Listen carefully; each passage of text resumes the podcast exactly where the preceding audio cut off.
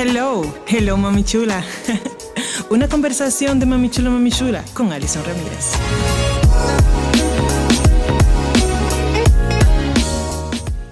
Gente, ¿cómo está?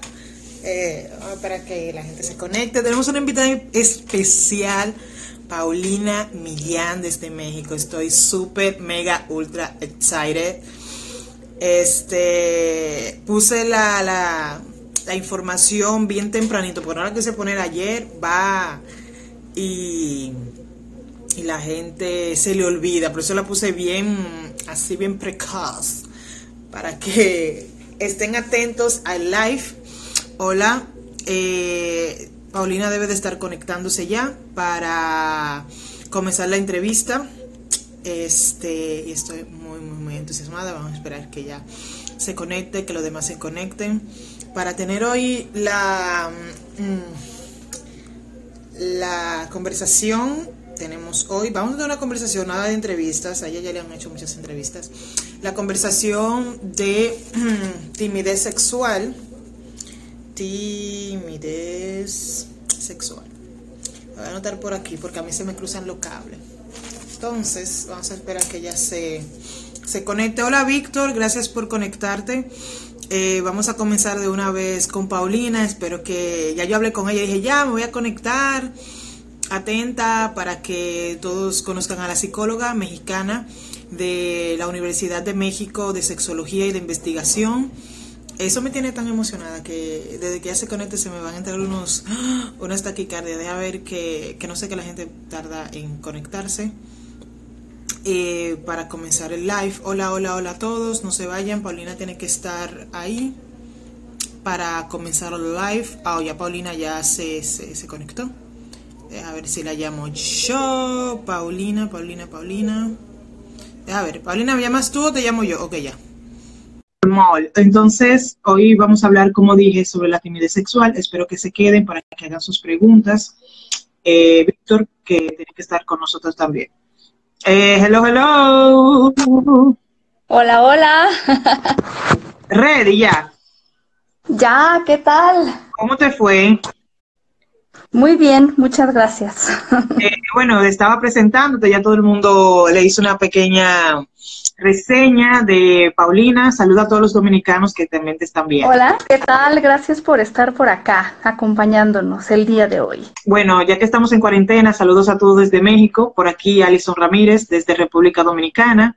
Eh, ah, eh, Víctor también es psicólogo que está escribiendo. Pueden hacer las preguntas que sean. Eh, estoy muy emocionada, todavía los nervios no se me han quitado porque tienen que escuchar Sexopolis Radio, que lo recomiendo muchísimo. Eh, lo que lo han escuchado, pues excelente. Todo lo que se conecta nos pueden escribir de dónde son y dejar eso. Oh, ojo, Paulina no está haciendo consulta hoy. ¿Mm? no vayan y comiencen, Paulina, eh, hoy no es día de consulta, hoy no es día de consulta. Ojo, ojo. Bueno, hola desde México, dejen sus banderitas por ahí abajo y identifíquense de dónde son, tanto los dominicanos, mexicanos y de dónde nos estén viendo. Eh, hoy vamos a tocar em, el tema de timidez sexual. Me enamoré de ese podcast desde que lo escuché en Sexopolis Radio y quería que, bueno, tanto que no abundara un poco como que también habláramos un poco sobre el tema. Así que cuando quieras, yo tengo mis preguntitas y mis cositas aquí hice mi tarea, hice mi tarea, hice mi tarea. Así que, Paulina. ¿qué fue, lo, ¿Qué fue lo que más te llamó la atención lo del que podcast? me llamó la atención fue saber que uno de los factores que puede perjudicar a la hora de una timidez sexual es la niñez. O sea, cómo un uno fue criado. Entonces eso me quedó como que, mm". o sea, cómo esto se compenetra.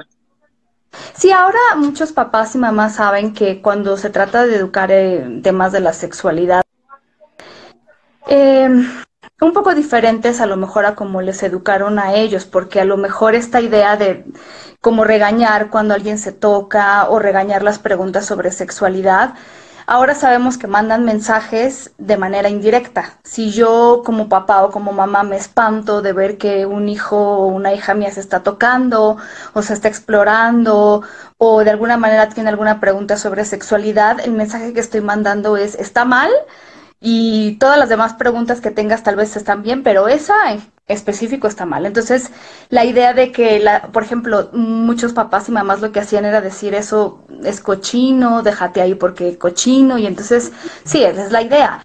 Y lo que no entendemos eh, muchas veces los adultos es que tú puedes mandar ese mensaje y es un mensaje que se queda grabado para toda la vida, no solamente en la etapa de la infancia, sino que se queda realmente eh, para que alguien, de verdad, eh, de hecho el otro día tenía una conversación con alguien que me contaba sobre su pareja y justamente cosas que yo ahora hablo con las mujeres, seguramente las mamás me odiarían, pero algo de las cosas que les digo es que no es verdad esto que las mamás de repente dicen de, si tú tienes relaciones sexuales, en el momento en el que tú las tengas, yo voy a saber y yo me voy a dar cuenta y vas a ver y te las vas a ver conmigo y entonces son cosas que asustan mucho a las chicas, pero ni siquiera es o sea, lo que pretenden muchos papás es asustar para que no tengan relaciones sexuales, pero después en realidad les asustan para siempre. Y cuando ya encuentran a alguien, eh, ya no pueden tener relaciones sexuales. Entonces esta era una mujer adulta que, o sea, muy adulta, que no podía realmente vincularse sexualmente justo por toda esta información que había recibido y le había hecho un daño impresionante en su vida, ¿no? Entonces sí, es cosas, sí, claro. O sea, lo que estamos creando es una frustración y limitando a nuestros propios hijos a, explorar, obviamente. Pero, wow, de que esto se vuelve una frustración y te cohibas de explorarte. No sabía que eso pueda llegar a tu adultez y entonces ya cuando tengas relaciones maritales o con una persona, pues eso te pueda perjudicar tanto de que seas tan tímido como de no expresarle a tu pareja o a quien sea que tengas eh, qué, realmente quieres, cómo lo quieres y así sucesivamente. Claro, y además estos miedos, por ejemplo, en este caso específico, simplemente no había relaciones sexuales, no habían podido iniciar las relaciones sexuales por todos estos miedos. Y entonces ahí es también donde empieza la timidez sexual, porque creo que también nos enseñan, por ejemplo, a las mujeres siempre nos han dicho, tú Tú no puedes pedir, no puedes decir cosas que te gusten a nivel sexual porque eso solamente lo dicen las mujeres eh, de casa. de Entonces esas cosas no, para muchas mujeres es muy difícil pedir. Entonces a mí me toca decirles, bueno, a muchos hombres realmente lo que les sirve es que tú les digas precisamente qué es lo que te gusta. Pero en ese inter ya pasó mucho tiempo en que las mujeres se sienten culpables por estar diciéndole, sienten que están dando órdenes y que ya se ven mal. Y a los hombres, al revés, les dicen, tú tienes que tener experiencia, tienes que saber qué le gusta a una mujer. Y entonces cuando llegan a una relación esto se vuelve, se vuelve complicado. Ahí tocaste un punto muy importante, dos puntos. El primero sería cuando la mujer expresa realmente lo que quiere. Entonces sucede un factor, no sé si a ti te ha pasado, a mí me ha pasado. Cuando una mujer sabe lo que quiere o es sexóloga, habla de sexo o algo, ya te ven como una persona, ah, no sé qué palabra usar, no sé qué palabra usan en México pero no te catalogan bien, o sea, no te catalogan bien porque sabes mucho, entonces lo que hacen es que te juzgan. Sí, depende mucho de la inseguridad de cada persona, pero por ejemplo, habrá algunas personas, hombres y mujeres, que les dará mucha inseguridad que su pareja pudiera saber más que ellos o ellas en el ámbito sexual y pensar que a lo mejor lo aprendieron de algún otro lado, como que pocas son las personas que dicen, seguramente es una persona que ha explorado su cuerpo, que sabe dónde siente, cómo siente, y más son las personas que piensan que en realidad lo aprendió de quién sabe dónde, entonces eh, causa mucha inseguridad, pero la verdad es que sí, ya cada vez son más las mujeres que se exploran, que se conocen y que no les da miedo pedir. A veces eh, tiene que pasar mucho tiempo en la vida para hacer esto, porque yo me acuerdo de esta investigación que había hecho en mujeres, eh, donde las personas a mayor edad tenían más orgasmos y más satisfacción sexual en su vida, y todo tenía que ver con que eran mujeres que estaban más dispuestas a pedir, ¿no? Como que en un principio de la vida, al iniciar la vida sexual activa, estaban más eh, preocupadas por complacer a la pareja solamente. Y entonces llega un momento en la vida en que dicen, bueno, está bien eso, pero en una relación tiene que estar parejo y yo también me quiero pasar bien y entonces ya se conocen más y esa experiencia ayuda muchísimo también. Y no está nada, digo, no está nada mal, en realidad la experiencia ayuda, sí. Sí, pero eh, como dices, no es bueno esperarlo tarde para comenzar a, eh, a, pedir o, o, a, exigir de que tú también quieres ser partícipe. Yo entiendo de que tú quieras también complacer a tu pareja, pero de mi parte, O sea, existe una vergüenza de mujer en decir, bueno, yo quiero, porque por ejemplo en República Dominicana, no sé si allá pasa eso, aquí son muy machistas. Aquí sucede que si tú estás con alguien y dices, ah, no, eh, ¿y por qué mejor no hacemos tal cosa? Te dicen, ¿y dónde, ¿y dónde tú aprendiste eso? ¿Dónde tú viste eso? Y comienzan a juzgar. Entonces tú por miedo a que no te juzguen y te cataloguen, mejor no pides. Claro, claro. Pero entonces se vuelve una como una actuación que parece más bien teatral de una relación sexual en donde yo sé lo que quiero pero no lo pido, no tengo orgasmos pero los finjo, tú finges que te gusta lo que yo te estoy haciendo aunque no sepa hacerlo, yo también finjo y entonces todos fingimos y nunca hay una buena satisfacción sexual. Y entonces, claro, por eso estas mujeres, conforme pasaban los años, tenían más orgasmos. Entonces, las de 40 tenían más que las de 30 y las de 30 más que las de 20. Pero no se necesita, en realidad, llegar a esa edad para poder tener más orgasmos. Lo que se necesita es, pues, desde ya empezar a, justo a tener este tipo de relaciones sexuales en las que no se tienen que ver como en una película de Hollywood o porno en donde todo está arreglado y este montado para que parezca, ¿no? Sí. Claro. Entonces, otro punto que dijiste que es el número dos, el caso de los hombres. O sea, también se crea timidez sexual cuando un hombre en, hace un acto sexual o un comentario despectivo o un comentario no agradable, como decir, ah, tú no sabes hacer esto o tú no eres bueno en esto o así como de esa forma, esto también puede crear timidez eh, sexual. Sí, eh, espero que no pase muy frecuentemente, pero sí me ha tocado casos en donde específicamente han hecho comentarios sobre el pene, eh, que además ni siquiera son comentarios reales. En realidad, piensen que estas personas que hacen estos comentarios es más bien un espejo, son cosas que no aceptan de ellos mismos o de ellas mismas y entonces hacen ese reflejo por una Sí, es una inadecuación, pero no de la otra persona, es realmente una, una, carencia de la misma persona que lo está diciendo.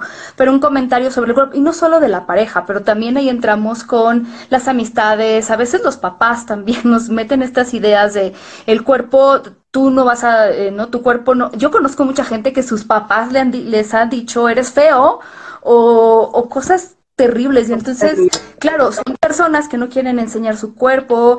Muchas mujeres, esto cuando yo lo cuento pareciera como que estoy inventando algo, pero les juro que es verdad.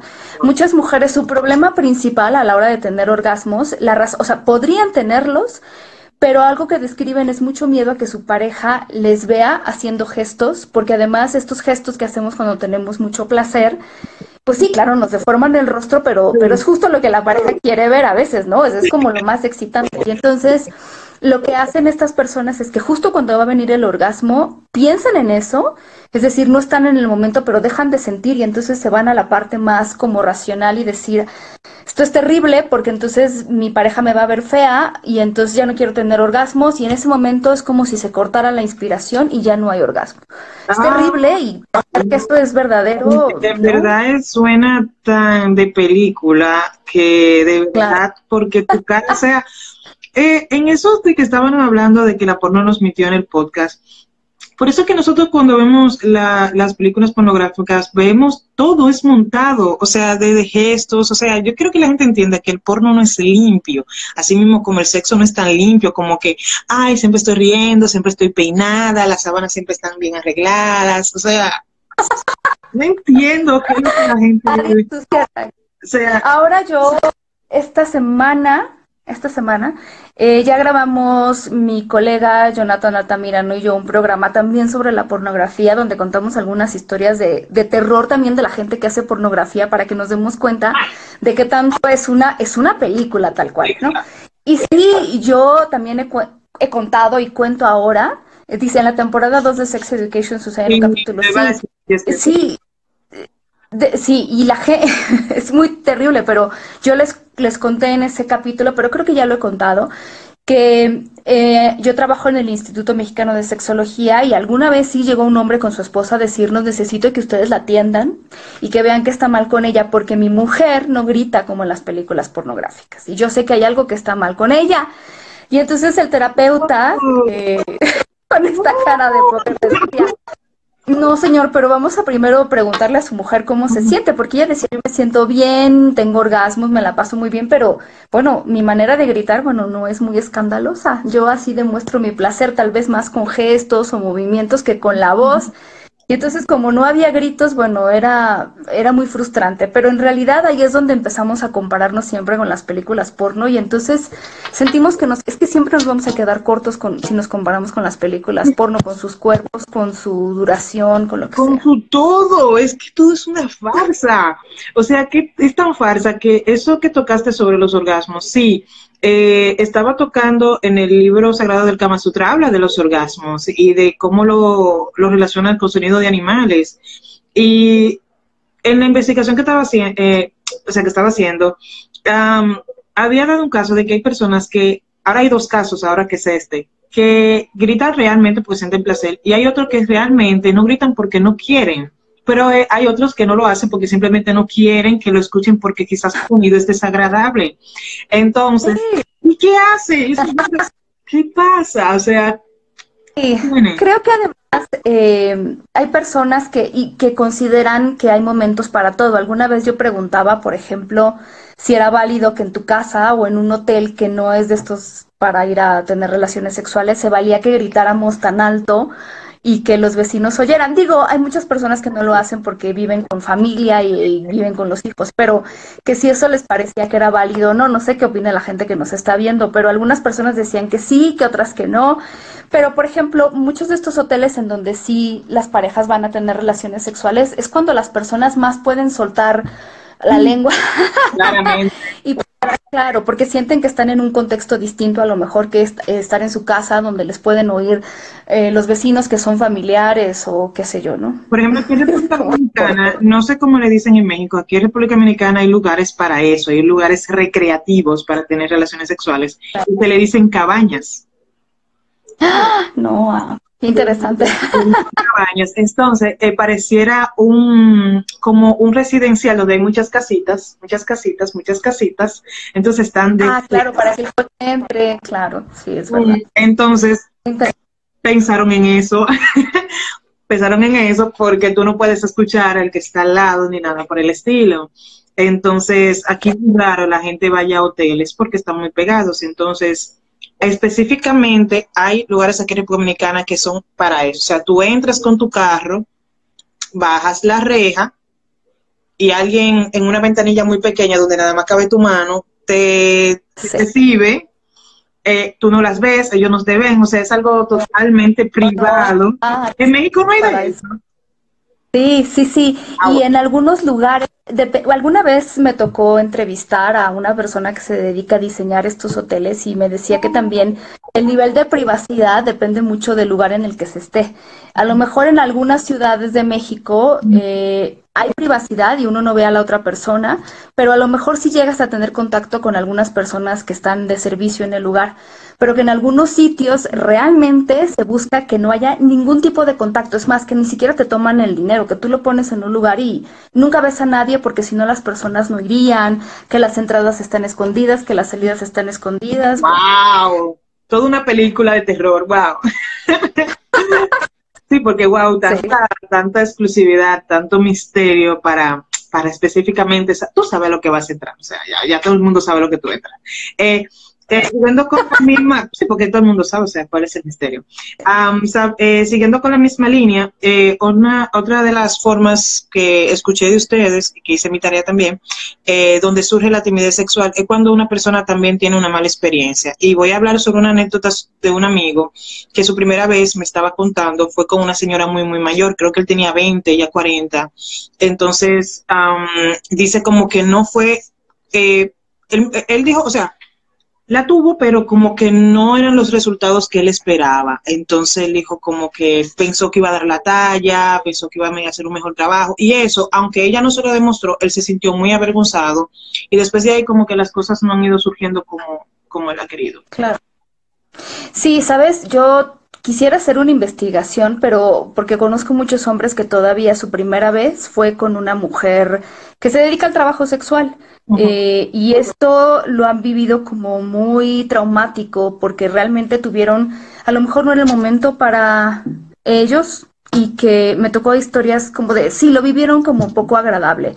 A lo mejor eh, algunos de ellos, muchos menores de edad que tuvieron o que fueron llevados por familiares, por algún amigo y, y que sí lo vivieron de manera traumática. Entonces sí, cuando te pasa algo a nivel sexual que realmente rompe con mucho, porque al final nuestra parte sexual es vulnerable o, o, es muy fácil de ser vulnerada y si una pareja, una persona o un evento eh, suele ser contraproducente, sale muy mal, nos hace sentir un poco de, de sensaciones que no queremos volver a repetir, sí hay este miedo de volverlo a hacer. De hecho, muchas de las cosas que se ven en consulta en términos de sexología empiezan así, empiezan siendo una experiencia que después se vuelve mmm, casi una anticipación de algo malo, como gente que puede decir, y si me pasa otra vez, ¿qué va a pasar? Y se imaginan lo peor, y simplemente con imaginarse la posibilidad de que vuelva a pasar, eh, ya siempre ya se bloquean, ¿no? Entonces causan disfunciones sexuales y también la timidez sexual, pero pueden ser también cosas mucho más complicadas. Hola. Ah, hola, hola. Sí, siempre en un podcast que hice sobre virginidad de mujer versus hombres, eh, uh -huh. o sea, en esta, en esta preparación de ambos sexos, siempre al hombre se le lleva a lugares recreativos, con prostitutas, así sucesivamente, y a la mujer no.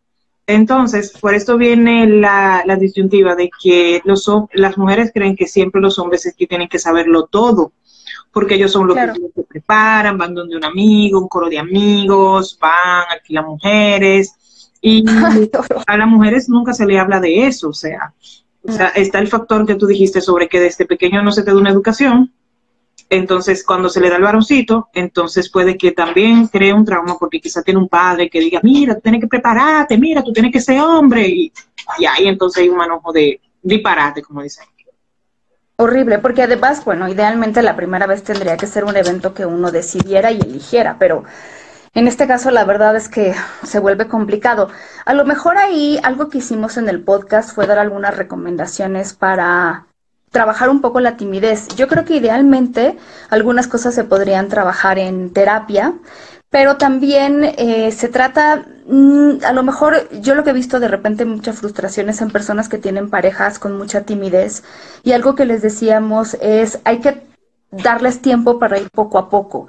Incluso el contacto, en, hay gente que para tratar de quitarse la timidez sexual o de la otra persona quiere sacar látigos y este, esposas y juguetes sexuales y realmente eso se vuelve bien complicado. Eh, eso en realidad, eh, sí, sí, bien, hace que las personas se asusten más. Entonces creo eh, justo por esto que estábamos hablando, la pregunta que sí, algunas tienen traumas, a veces solo es la educación que hemos recibido, que es muy censurada en el ámbito sexual, porque no nos enseñan sobre el placer sexual, más bien nos enseñan a tener cuidado en las relaciones sexuales, a no tener relaciones sexuales, pero no nos enseñan a tener placer. Entonces, tener paciencia con la pareja en ese sentido e ir poco a poco avanzando, ir avanzando eh, al ritmo que la pareja pueda tener, es decir, a lo mejor empezar por tocamientos y caricias. Nosotros dábamos algunos tips de dar un masaje a la pareja, que aunque pareciera ser algo muy sencillo o muy vainilla, realmente empieza a crear muchísima más confianza. Incluso las conversaciones de intimidad que se tengan con la otra persona son importantes. La idea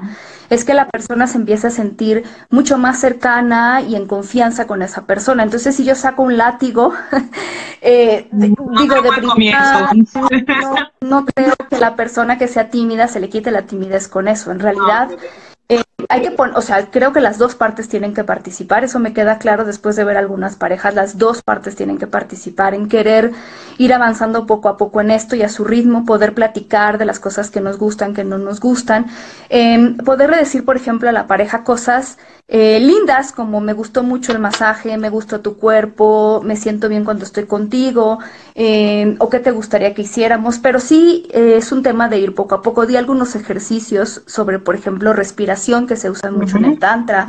Di ejercicios para poder eh, hacer el ejercicio de los tres minutos en donde yo primero te hago a ti algo que yo quiero hacerte y luego tú me haces a mí algo que tú quieres hacerme, luego yo te pido a ti que me hagas algo durante tres minutos y luego tú me pides a mí que te haga algo durante tres minutos, tratando de evitar los órganos sexuales, porque en terapia, en sexología, lo que la tarea que se les deja a muchas parejas es eh, justamente tratar de evitar estos y no solo a las que tienen timidez sexual, sino a las parejas que ya tienen como algunos problemas de comunicación sexual, la idea es regresar a esto básico, ¿no? Entonces sí, el tantra es un buen principio solo porque eh, mucho del Tantra tiene que ver con eh, aplazar la penetración y los orgasmos y concentrarse más en la respiración, en la conexión con la pareja. Eso puede ser una muy buena ayuda. Cosas que tengan que salirse del ámbito meramente sexual y genital o centrado en los órganos sexuales para convertirse en algo que sea más placentero,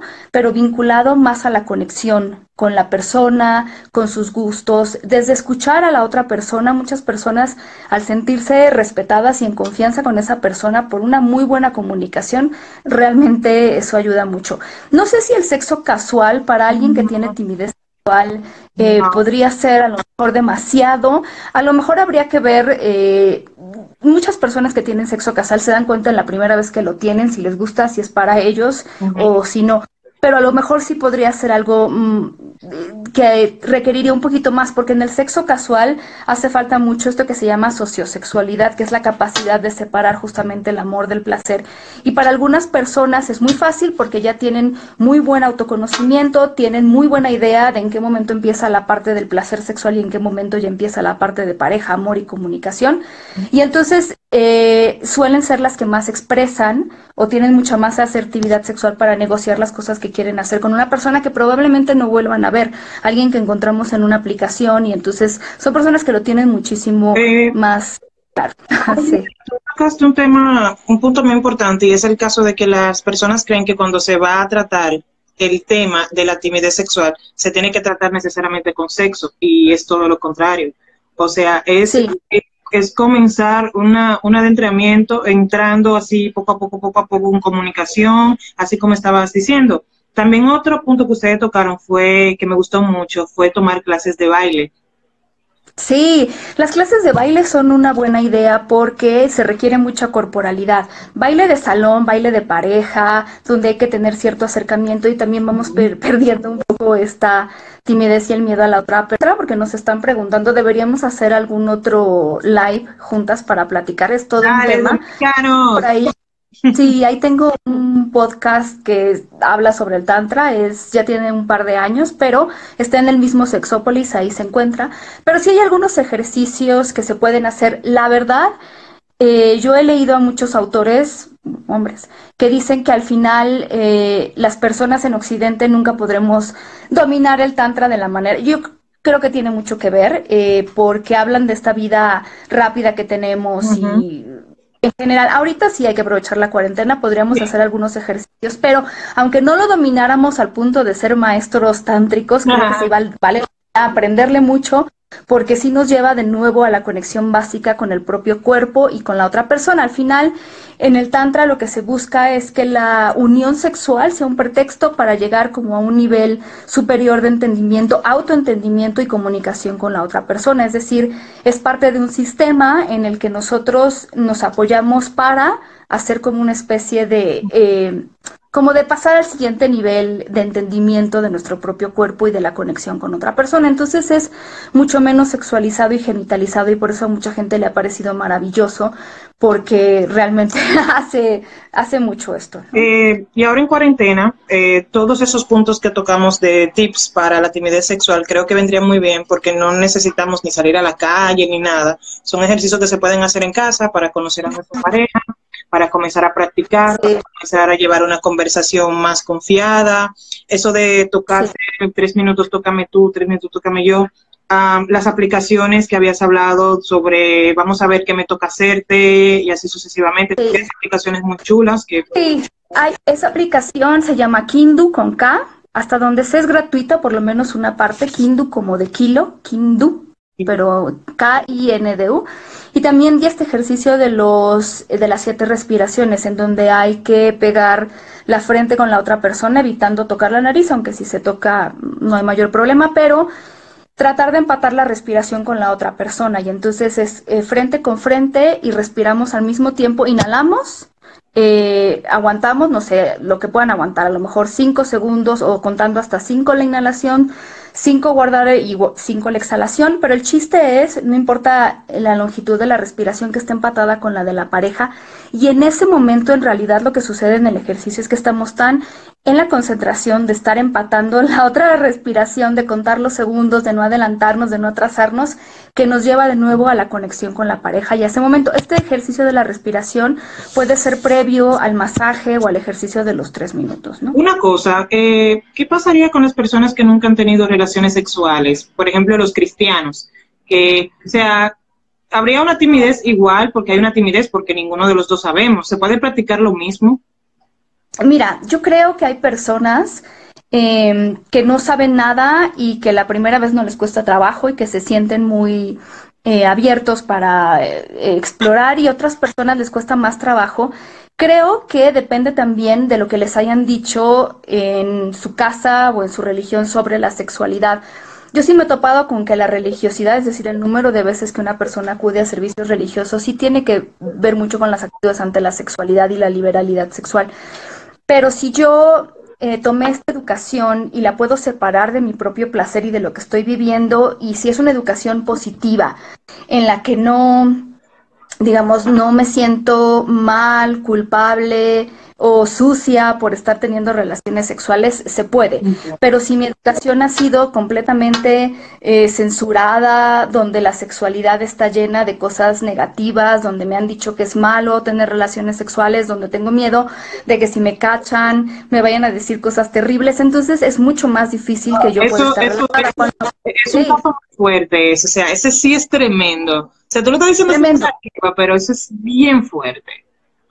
Claro, de hecho, cuando muchas mujeres me preguntan esto de si las primeras relaciones eh, sexuales duelen, yo les hablo mucho de que al final la vagina es un músculo y el nivel de relajación que nosotros podamos tener es importante, pero efectivamente entre los nervios de la primera vez y de lo desconocido, pero también a veces el miedo de todo lo que me han dicho sobre la sexualidad y que de puedo quedar embarazada y puedo tener una infección de transmisión sexual, no colabora a que me sienta relajada, lubricada y entonces, claro, la relación sexual puede empezar siendo un poco más, más ¿no?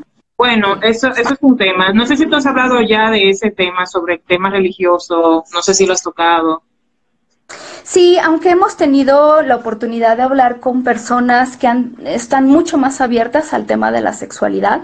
A mí, yo soy maestra en la eh, maestría de sexología y me ha tocado de alumnos, algunos sacerdotes y personas religiosas que pues tienen otra visión de la sexualidad y que es mucho más interesante. Entonces creo que aquí ya es cuestión de entender que no hace falta, creo que ya está cambiando mucho esa percepción, no hace falta asustar a las personas ni hablarles mal de la sexualidad para que se cuiden. A veces las personas que tienen más información sobre sexualidad, más objetiva y más positiva, hola, tienen más oportunidad de tomar decisiones eh, con muchísima más conciencia de lo que están haciendo. Pero sí, eh, eh, creo que al final, aunque no hemos tenido esa educación algunas personas, sería bueno, yo creo que ahorita lo más fácil que podemos hacer es informarnos, ¿no?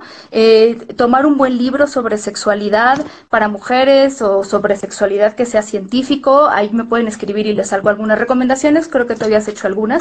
Y esa información nos va a ayudar, nos va a ayudar mucho. La información cambia actitudes, yo lo he visto en las investigaciones. Cuando una persona toma un curso sobre sexualidad, no solo cambia su conocimiento sobre el tema, sino también sus actitudes ante su propia sexualidad y ante las prácticas sexuales de otras personas. Entonces sí, eh, ayuda muchísimo. Ya hablaremos más sobre, sobre el Tantra. Medio se me termina el tiempo porque tengo una pequeña cita, pero, no romántica, no romántica, desgraciadamente. Ah, más... qué malo. pero... Bueno, de todos modos, quiero agradecerte muchísimo, Paulina, de verdad que ha sido un placer que compartas con nosotros los dominicanos. Vayan a su Instagram, pueden ir allá y pasen también por Sexopolis Radios en Spotify. Eh, ¿Alguna otra cosa que decir, Paulina, a los dominicanos? Estoy leyendo a todos los, comentarios y los saludos, eh, todos los estoy viendo, aquí estoy viendo perfecto. Entonces, eh, muchas gracias, muchas gracias por escribir. Hagamos otro sobre Tantra y les traigo algunos ejemplos. No les puedo dar un autor en particular porque yo toda la información que he tenido del Tantra la he ido tomando de diferentes lugares. Quisiera que hubiera un libro ya hecho donde paso uno, paso dos, paso tres, pero ah, no he encontrado ni con personas que han ido a la India Pero bueno, ya habrá la oportunidad de hablar de eso. Les mando muchísimos saludos. Eh, hay que hacer otro, sí, con muchísimo gusto. Sobre el poliamor están pidiendo, pues pídanle a Alison y yo estoy feliz. Paulina, debemos hablar del poliamor. Yo no sé si lo vamos a Claro. Porque yo necesito saber más. Yo supe que tú eres poliamorosa, pero me quedé... Ah, ok. hay que hacer uno, hay que hacer uno. Sí, ah, saludos a toda Latinoamérica porque veo Argentina, Costa Rica, Colombia, todos.